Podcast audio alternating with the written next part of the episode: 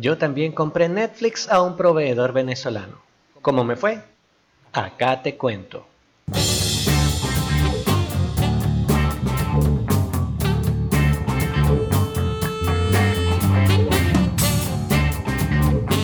Hola, bienvenido al episodio número 6 de Entre el teclado y la silla, el podcast de tecnología de sancudonline.com.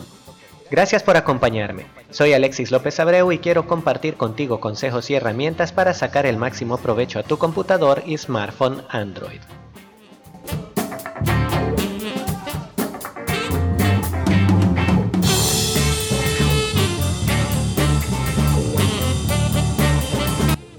Netflix es un servicio de suscripción que ofrece acceso a una gran cantidad de series y películas por una tarifa mensual en dólares.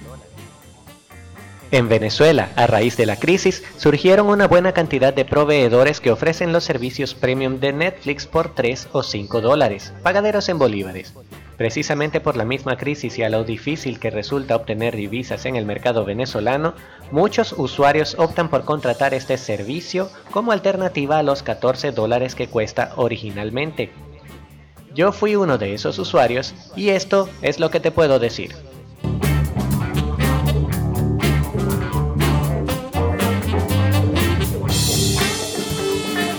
Al principio fue mi esposa quien decidió contratar el servicio. Desde que empezó a escuchar sobre la posibilidad de tener Netflix en bolívares le llamó la atención, pues es más adepta a ver series y películas que yo, que soy más de videojuegos. Así, convencida, contactó a un proveedor local que tenía hasta una marca de negocios a la que llamaremos Netflix El Cerro.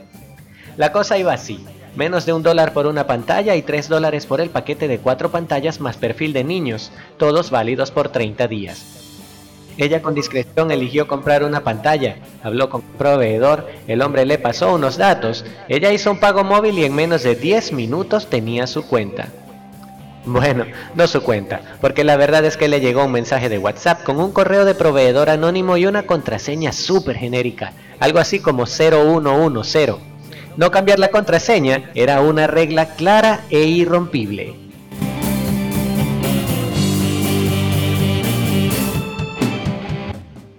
Al entrar se encontró con una pantalla a la que podía poner su nombre, otras tres que ya estaban tomadas y una cuenta para niños que se cansó de usar sin que nadie le reclamara. Era buenísimo. Pero me seguía llamando la atención el por qué tenía que ser una cuenta anónima y no algo que uno pudiera crear y personalizar a gusto. Lo cierto es que de pronto empezaron a llegar los problemas. Otras personas se metían en el perfil, cambiaban los nombres de los demás y en una ocasión hasta borraron todos los perfiles y el contenido que la gente estaba viendo un desastre. Tras el reclamo, Netflix El Cerro le entregó otro usuario y contraseña y volvió a empezar. En esta segunda ocasión, algún otro cliente malintencionado le cambió la clave a la cuenta y dejó a los demás suscriptores por fuera. Otro cambio de correo y otra vez a llenar un perfil. Lo cierto es que alcanzó a disfrutar de los 30 días entre problemas y problemas. Sin embargo, a este punto, ya yo me había convencido y conocía a una vendedora que parecía ser más confiable. Le había referido dos compradores que decían estar súper contentos, así que la contacté. Esta vez contratar fue algo más lento. Después de que hice el pago de inmediato vía banca móvil, debí esperar casi una hora para tener mi usuario y contraseña. El patrón era el mismo. Cuando por fin me dieron mis datos, se trataba de un correo anónimo y una contraseña igual de super genérica. Las reglas también eran parecidas.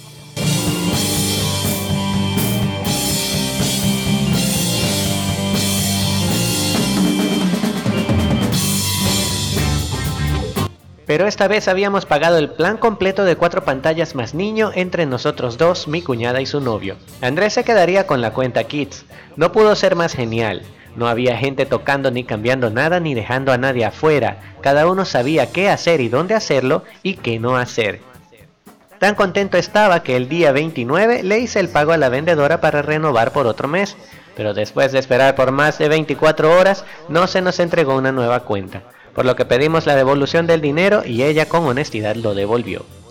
Ya acostumbrados a lo bueno, decidimos que probaríamos suerte entonces con el joven de Netflix El Cerro que, a esta fecha, ya decía tener un nuevo proveedor más confiable.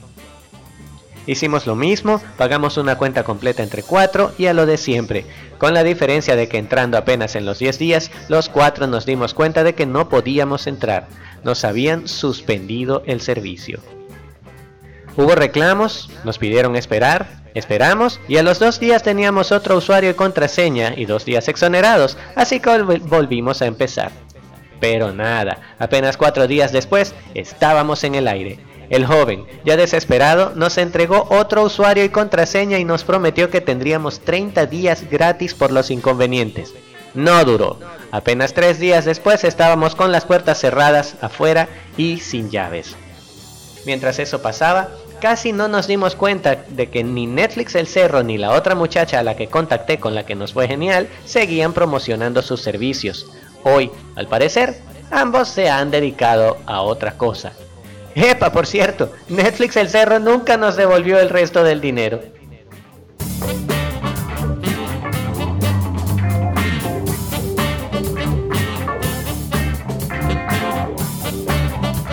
A todas esas me pregunto, ¿qué pasó?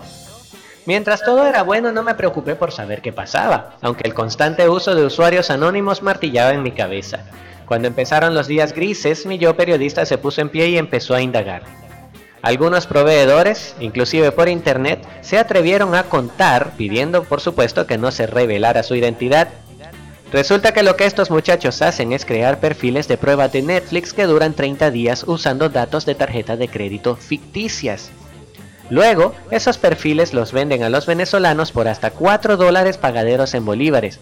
Claro, al vencer los 30 días, había que generar una nueva tarjeta de crédito y un nuevo usuario y contraseña. Ahora todo tenía sentido, por supuesto.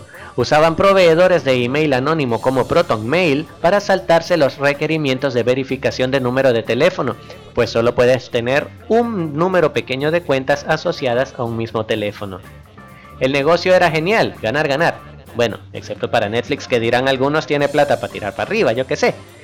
El proveedor se llenaba de cuentas gratis y un ingreso extra en esta asfixiante economía venezolana y el comprador disfrutaba de Netflix por mucho menos de los 14 dólares que cuesta una cuenta normalmente. Por supuesto, cuando Netflix empezó a darse cuenta de el negocio, al parecer empezó a tapar los huecos. Hoy, por lo menos en mi círculo de internautas y redes sociales, no queda una sola persona vendiendo cuentas de Netflix. Seguro que todavía queda más de uno, pero todos los que conocía se retiraron lenta y silenciosamente. Y es que generar esas cuentas tampoco es sencillo. Una tarjeta de crédito generada artificialmente funciona 4 de cada 10 veces según uno de esos generadores, por lo que no es nada fácil sentarse a buscar cuál funciona para luego vender una cuenta y rogar que la plataforma de películas no se dé cuenta de la estafa.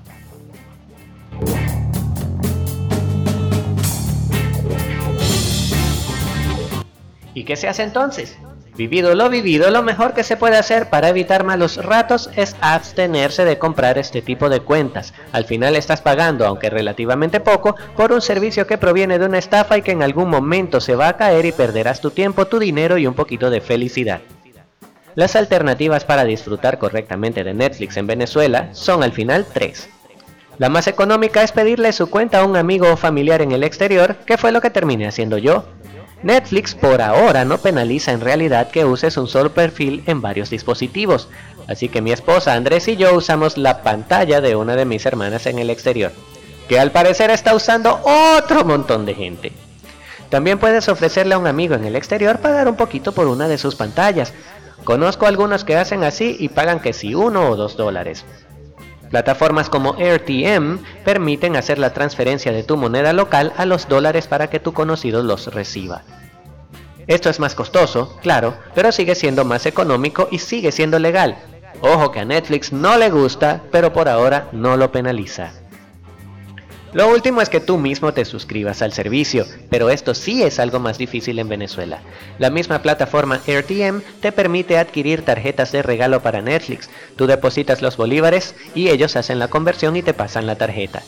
El problema es que hay que pagar los 14 dólares que cuesta el único servicio que ofrecen en el país. Eso es algo más de un millón de bolívares al mes por cuatro pantallas de Netflix. Vamos, cuatro personas pagando el cesta ticket mensual y un poquito más.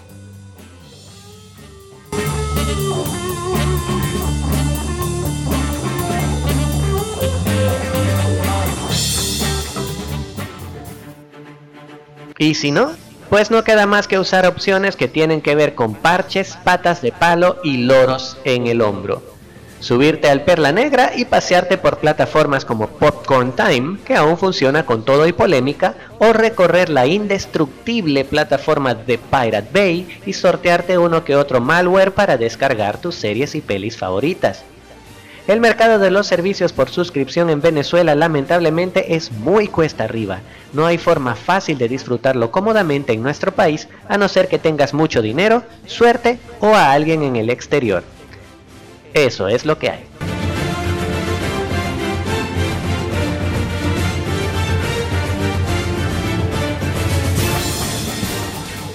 El gadget de la semana.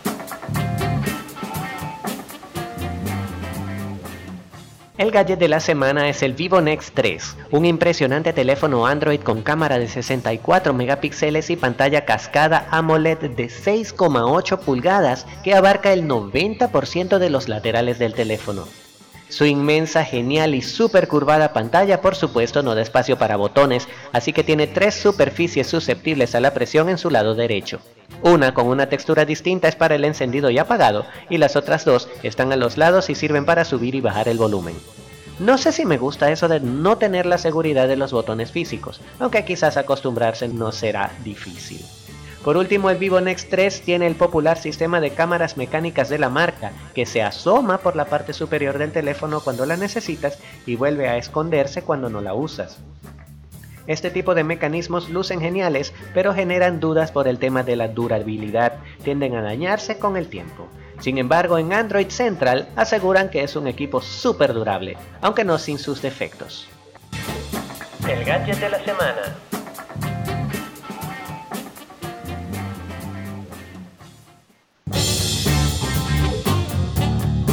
Y la próxima semana hablaremos sobre cuándo cambiar tu teléfono Android. La inmadurez del sistema operativo Android junto a las ganas de vender de los fabricantes acostumbraron al consumidor a cambiar de smartphone cada dos años. ¿Sigue siendo así? Tendrás que cambiar el tuyo.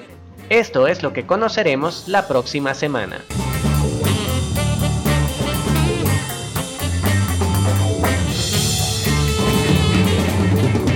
Espero que te haya gustado este episodio. Ahora que terminamos con este tema, es hora de ir a sacar lo mejor de tu PC.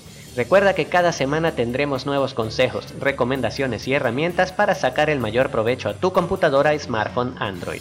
Soy Alexis López Abreu y esto fue Entre el teclado y la silla, el podcast sobre tecnología de sancudonline.com.